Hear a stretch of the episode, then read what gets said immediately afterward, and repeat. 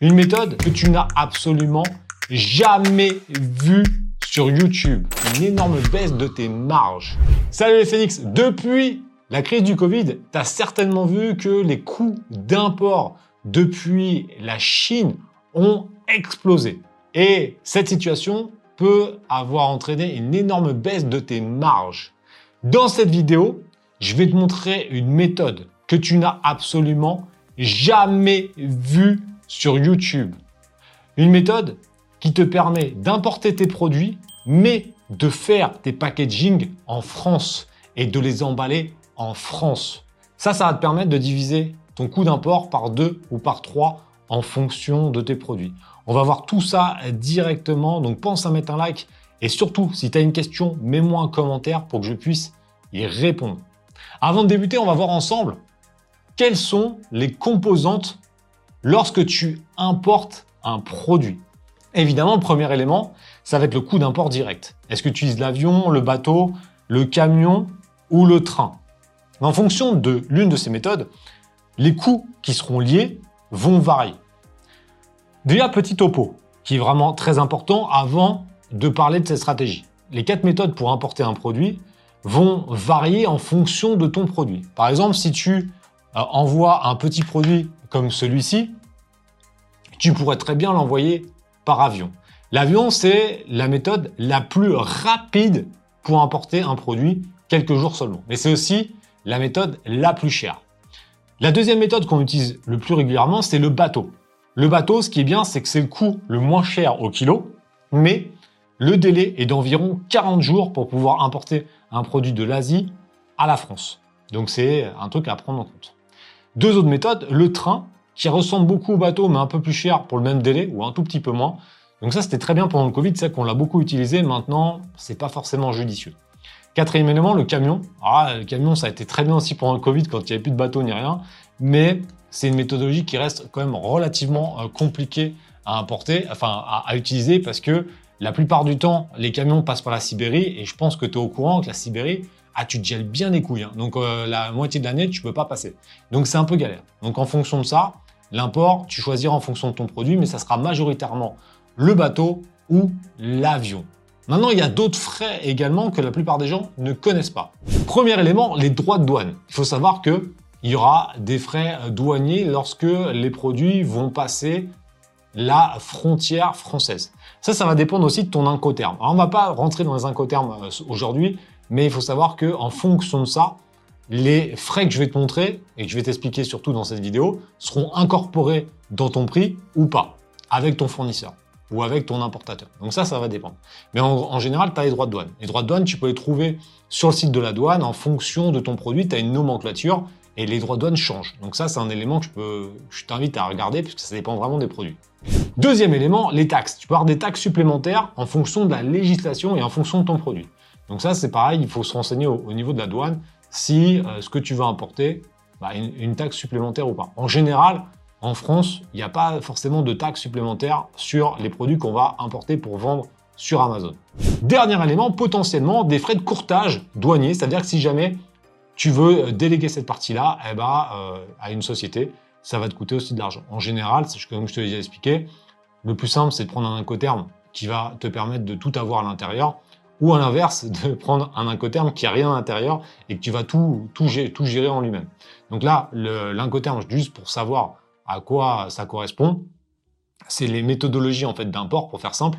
Il y a le XW qui va être celui qui aura euh, toutes les charges pour toi. Donc en gros, le, le fournisseur, il va sortir tes produits devant chez lui et toi, tu devras organiser pour les mettre dans le bateau et que le bateau il arrive en France, etc. Alors c'est pas très compliqué parce qu'en soi, euh, ça, ça, roule relativement quand tu as les connaissances là-dessus. Et après à l'inverse, tu as le DDP où là, c'est quand tu prends le, le paiement DDP, c'est le fournisseur qui va tout gérer. Donc en gros, c'est lui, tu l'auras directement entrepôt Amazon sans rien gérer. Sauf que le DDP coûte beaucoup plus cher, donc c'est des éléments à prendre en compte. Mais en tout cas, moi j'ai fait pendant 15 ans de l'EXW et j'en suis pas mort. Donc euh, je préfère tout gérer pour pouvoir bien choisir les bons éléments. Maintenant, on va rentrer sur un point très important. Comment on calcule les frais d'import? Il faut savoir que on a deux types de poids. On a le poids réel. Bon, le poids réel, c'est quand même très simple. même si tu es un pimpin, tu vas comprendre. Si ton carton il fait 10 kg et que tu as 5 cartons, le poids réel dans ton import, ça fera, allez, je te laisse 3 secondes pour me mettre en commentaire, 5 x 10, donc 50 kg. Ça, c'est le poids réel. Maintenant, plus dur. Ah là, là, il va falloir réfléchir un petit peu. On a ce qu'on appelle le poids volumétrique. Et le poids volumétrique, on le calcule de la manière suivante. Longueur fois largeur fois hauteur divisé par 5000. Et là, ça va donner un poids volumétrique. Et maintenant, tu vois peut-être l'importance de cette vidéo, c'est que dans la plupart des cas, ça va être le poids volumétrique qui sera le plus important. Pourquoi? Parce qu'on importe des produits avec un emballage. Donc ça fait du volume, ce qui fait que mon petit truc là, imaginons j'en importe pour 50 kg, ça ferait un paquet de disques durs, mais avec l'emballage, j'en apporterais peut-être 3 ou 4 fois moins. Ce qui fait que le coût d'import serait le même parce que le volume serait le même mais avec moins de produits. Donc le coût par produit serait plus élevé. Donc, ce qui va être important, c'est ce que je vais t'expliquer dans cette vidéo, comment on va faire pour dissocier le packaging du produit que tu commandes en Chine. Cependant, je tiens à te préciser que cette méthode ne va pas forcément fonctionner pour tous les produits. Ça va fonctionner pour du produit simple que tu vas pouvoir mettre dans un certain type d'emballage. Si tu commences à vendre des produits très complexes où ils doivent avoir un, emplacement précis dans l'emballage, ça ne marchera pas. Donc tu vois, ça va être très bien quand tu veux débuter l'aventure Amazon que tu as un certain type d'emballage qu'on va voir dans quelques instants, mais euh, ça ne marchera pas pour tous les produits. La stratégie, va être relativement simple. On va commander chez un fournisseur notre produit et on va lui dire non, on ne veut pas d'emballage, tu vas nous les envoyer de manière euh, ce qu'on appelle en bulk. Ça veut dire qu'en gros, lui, il va les protéger avec un sac plastique ou une protection pour évidemment ne pas les abîmer pendant le transport, mais il ne va pas mettre de packaging.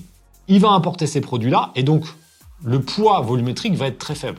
Donc ça va être certainement le poids réel qui va être pris en compte. Comme c'est le, le, poids réel, bah toi tu vas importer tes produits pour beaucoup moins cher. Là tu te dis ouais mais ok mais t'es bien gentil mais on fait comment après pour le packaging? C'est là où la magie va opérer puisqu'on va utiliser un service qu'on va trouver en France ou en Europe. Donc là, je vais te prendre un exemple concret d'un truc que nous on fait régulièrement, mais il n'y a pas que ce fournisseur qui le fait. Mais bon, nous on l'utilise depuis longtemps, les produits sont très bons, les emballages sont très bons, euh, c'est rapide, euh, on peut les personnaliser, ça reste peu coûteux, donc on va pas chercher plus loin. D'ailleurs, je te mettrai le lien directement dans la description, dans le premier commentaire. Ce qu'on va faire, c'est qu'on va utiliser le service et le site de PackHelp. PackHelp, c'est un professionnel de l'emballage. Et plus particulièrement d'un type d'emballage que j'affectionne particulièrement et que je vais te montrer directement sur mon écran. L'avantage de ce packaging, c'est que on peut le personnaliser. Et surtout, il va s'adapter à pas mal de petits produits. Par exemple, un disque dur, on pourrait potentiellement l'envoyer avec cette méthode. Donc ça va correspondre à quand même pas mal de produits. Par contre, bah, comme je te l'ai déjà dit, sur des produits fragiles ou des produits un peu gros qu'il faut bien caler, ça ne fonctionnera pas. Donc il faudra que tu vois en fonction de, euh, du produit que tu vas vendre si tu peux utiliser cette stratégie ou pas. Ce packaging souple, donc ce qu'on va faire, c'est que tu vas bien faire attention à la taille. Tu prends un petit peu de marge.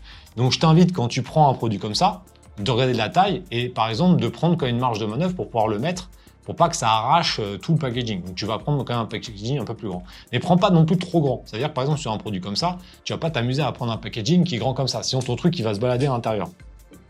Donc là, c'est la logique, mais bon, il faut, y penser. Donc il va trouver ça. Maintenant, une fois que tu as fait ça, tu vas te dire, OK, mais je fais comment pour emballer mes produits? Là, tu vas avoir deux solutions. Solution numéro 1, c'est la moins coûteuse et la plus rapide. Ça va être de recevoir les produits qui viennent d'Asie sans emballage chez toi, de commander les emballages sur Packelp et de les faire livrer chez toi, de faire l'emballage. Donc ça peut prendre quelques minutes, quelques heures en fonction de la quantité que tu as. Et ensuite, de tout remettre dans un carton et de l'expédier vers Amazon. D'ailleurs, si tu veux savoir comment ça fonctionne, l'expédition par Amazon, je te mets une vidéo là-haut où on te montre tout étape par étape. Maintenant, ça, c'est une solution qui est très bien si tu n'as pas énormément de produits. Jusqu'à 200, 300 pièces, ça peut le faire. Si tu commandes 1000 pièces et que tu dois taper 1000 emballages, déjà, de 1, ça va te prendre du temps. Et de 2, bah, il va te falloir quand même un peu de place le temps que tu emballes. Si tu n'emballes pas tout en une journée, il va falloir les stocker. Et ça se trouve, ton mari ou ta femme, ça va gueuler parce que ça va prendre de la place chez toi. Si tu le mets dans un garage ou quoi, il faudra faire attention à l'humidité, euh, aux conditions, etc. de stockage. Donc c'est pas forcément judicieux. Donc là, on va entrer dans une deuxième méthode. La deuxième méthode, ça serait d'externaliser l'emballage avec une société spécifique là-dessus.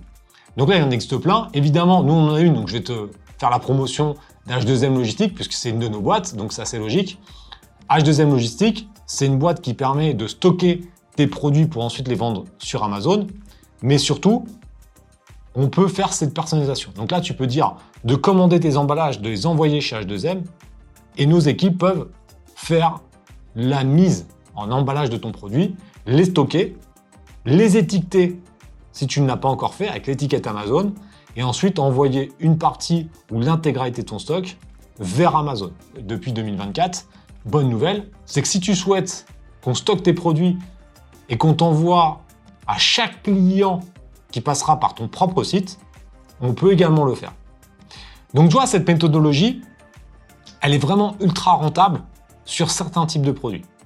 Maintenant, je t'invite encore, même si je l'ai déjà dit deux fois, mais c'est très important, à comprendre que ça ne fonctionnera pas pour tout. C'est à toi de voir si ton produit, il peut rentrer dans un emballage souple que tu peux personnaliser avec ta propre marque. Il faut que ce soit un produit qui soit relativement petit, qui soit relativement solide et qui soit dans un gamme de prix entre 15 et 30 euros. Pourquoi? Tout simplement parce que quand tu reçois un produit comme ça dans un emballage de ce type-là, tu ne peux pas vendre des produits qui sont très chers parce que la, valeur perçue n'est pas forcément aussi bonne que dans un packaging personnalisé avec un, un élément vraiment où ton produit il est bien calé dans l'emballage, etc. Mais la bonne nouvelle, c'est que quand tu prends ces critères-là, petit, fragile, qui soit solide et qui se vend entre 15, 30, voire 40 euros, c'est les bons critères pour lancer un produit quand tu débutes sur Amazon. Donc cette stratégie, elle est plutôt conseillée pour des personnes qui sont dans la première année de vente sur Amazon, puisque c'est une stratégie qui reste relativement simple. Dans un second temps, et j'espère que tu es resté jusqu'à la fin de cette vidéo, il y a une autre méthodologie.